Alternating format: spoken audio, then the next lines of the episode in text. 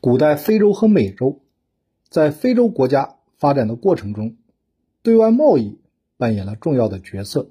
尽管有沙漠的隔阻，西非和北非之间仍有活跃的贸易，主要是使用驴和骆驼来运货物。我们先来看一下古代非洲文明。非洲是古代农业的一个重要的发生地，西非居民班图人。培育出了甜高粱、西瓜和棉花等重要的农作物，驯养了牛，引进了绵羊和山羊等，掌握了冶铁技术。班图人的活动区域逐渐扩展到了撒哈拉沙漠以南地区。到十一世纪，班图人成为当地的主要居民，农业、畜牧业和冶铁技术也传播到了非洲的大部分地区。公元前后，在今埃塞俄比亚地区兴起了阿克苏姆王国。四世纪，阿克苏姆王国进入了鼎盛时期，一度成为该地区的强国。由于农业的进步、环印度洋贸易发展和伊斯兰教的传入，十到十五世纪，在东非沿岸地区产生了一系列国家，比较著名的是。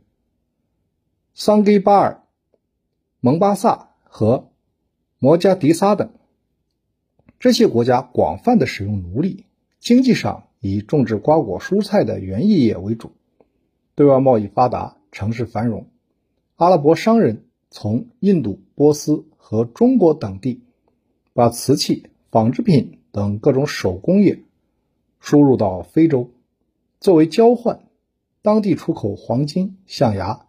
和奴隶等，在十四世纪，摩洛哥旅行家伊本·白图泰对摩加迪沙有如下的描述：摩加迪沙是一座极大的城池，当地人有许多骆驼，每天屠宰数百峰；他们有许多的绵羊，他们是一些强悍的商人。当地出产的布匹以摩加迪沙布最为出名。是无上的珍品，运输到埃及等地。在西非，八到十五世纪，加纳、马里和澄海等国家先后兴起。这些国家拥有丰富的黄金资源，控制着穿越撒哈拉沙漠的商路和黄金交易，极其富有。他们也出口象牙和奴隶，买进马、布匹和盐。马里征服加纳后。进一步的扩张，逐步把塞内加尔河和尼日尔河流域纳入到了自己的版图内，成为西非最强大的国家。马里继承并扩大了加纳的贸易，城市和文化相当繁荣。廷巴克图成为西非重要的文化中心，不少学者来此讲学和访问。桑海源是马里的属国，后来利用。马里内乱崛起，攻灭马里，确立了在西非的霸主地位。十六世纪达到极盛，他实行中央集权，官吏直接由国王任免，扩大对外贸易，奴隶成为生产中的重要力量，兴建学校，鼓励文化发展。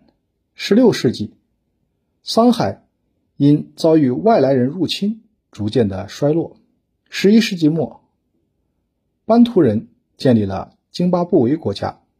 十四到十五世纪，津巴布韦进入鼎盛时期，包括今南非部分地区都被他纳入到了统治之下。